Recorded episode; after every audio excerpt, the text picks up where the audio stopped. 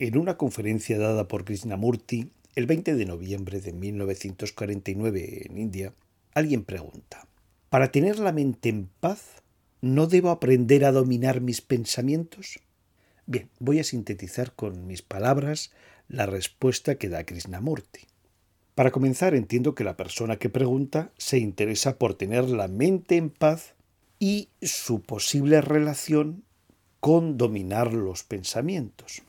Krishnamurti dice que la mente divaga, que uno quiere pensar una cosa y que la mente se traslada a otro pensamiento.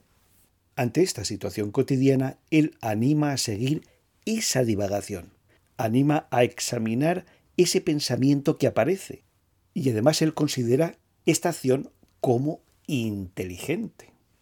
Ese nuevo pensamiento que ha surgido, continúa diciendo, tiene un significado, tiene un sentido.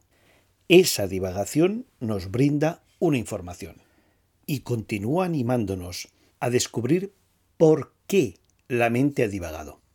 Nos invita a investigar a fondo esa distracción, a que descubramos la razón de esa divagación, el motivo del surgimiento de ese pensamiento. Nos anima a comprender en profundidad por qué ha surgido ese pensamiento. Y será la comprensión la que facilite que desaparezca esa divagación. Continúa diciendo que la meditación es el conocimiento de uno.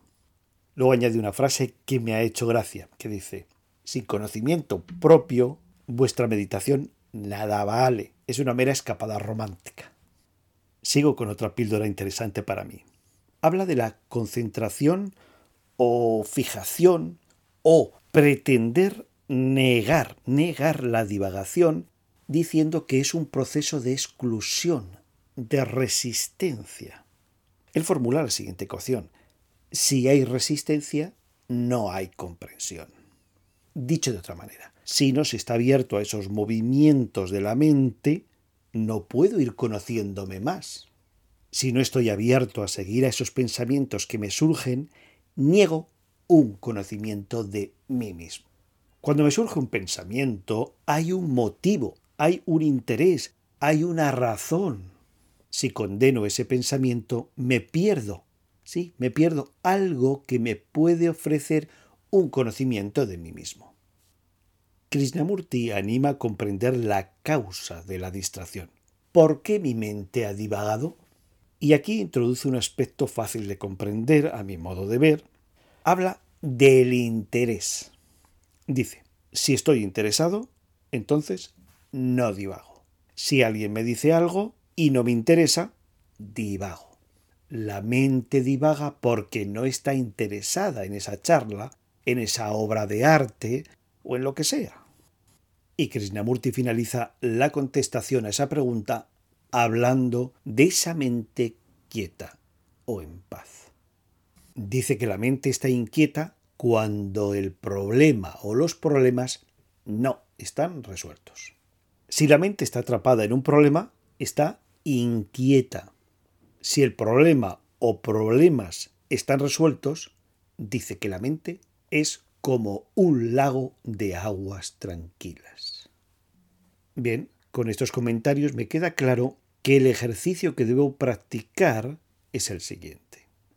Voy a seguir en la medida de mis posibilidades mis divagaciones e intentar profundizar en ellas para comprender lo que dicen de mí, de mis anhelos, de mis temores, de mis deseos, me despido con la siguiente frase de esta misma conferencia que dice, cuando la mente está en silencio, y no sólo en la superficie, sino plenamente cuando está libre de todos los valores, de la persecución de sus propias proyecciones, entonces no hay distracción.